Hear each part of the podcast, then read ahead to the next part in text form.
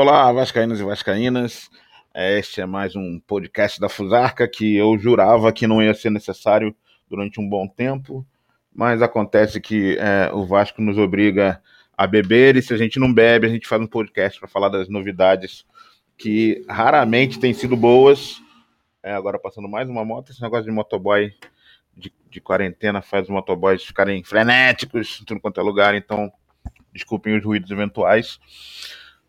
Falar rapidinho, não vou encher muito saco de vocês, é só para falar sobre essa questão do PT ter entrado junto com solidariedade, depois de ter saído, depois de não ter entrado, foi pedido do, de advogado X, de advogado Y, presidente do partido fala que não, que não teve nada a ver.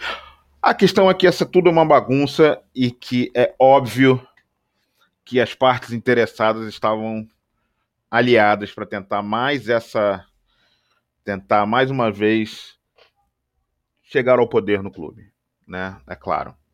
Uh, a Glaze Hoffman, né, a presidente do PT, falou que foi o ex-deputado petista Wadi Damuski que pediu para o PT entrar nessa junto com a Solidariedade na, na ação lá no STF. O Adi Damuski, curiosamente, além de vascaíno, é advogado do Levenciano. E aí o, o, o candidato lá, nos, nos, seus. dando. mandando áudios para os seus. seus. É, influenciadores diletos, me diz que não teve nada a ver com a ação. Convenhamos, é muita coincidência, né? Assim, esperar que isso seja. seja algo real, assim, é contar muito com a inocência do torcedor se bem que eu também contaria se fosse o, o, candidato, porque afinal de contas, né? O que ele falou um monte, um monte de gente acreditou no que ele disse, então não tem o menor problema em acreditar em mais uma historinha alá da carochinha. A questão toda é que é, é, o senhor, esqueci o nome do senhor lá, o presidente do o presidente do Solidariedade do Rio, senhor Auro Ribeiro, Áureo Ribeiro, tirou o corpo fora, falou que também é contra esse tipo de ação, porque é mais o Brasil afundado em várias crises, não tem que se meter em futebol. Pois é, aí botou a culpa no, no Diretório Nacional do Partido do Solidariedade. Ninguém assume, ninguém fala, ninguém explica nada. A, a ação fica parecendo gratuita. E gratuita, assim, não, não, não, não há um motivo claro e explícito para um partido político, no meio de uma pandemia, de uma crise econômica, de uma crise, de várias crises que o Brasil está passando, é, um partido se preocupar com uma eleição no Vasco. Ninguém explica.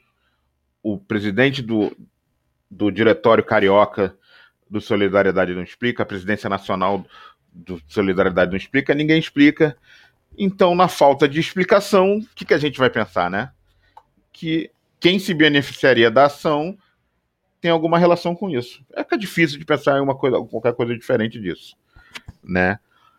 Agora, minha sombra, é, se bem que, assim, eu já vi alguns, alguns dos, do, do, desse pessoal que estava super, e levem, e vamos vamos salvar o Vasco, esse, esse, pessoal já começou a ficar meio desacreditado por causa do PT ter entrado nessa história. O que me assombra é precisar o PT entrar para as pessoas acharem estranho essa situação. Como se o Solidariedade fosse um partido super limpinho, apesar do seu presidente do presidente do partido, não citarei nomes, mas todos sabem quem é, um sujeito que foi condenado a 10 anos de prisão pelo STF.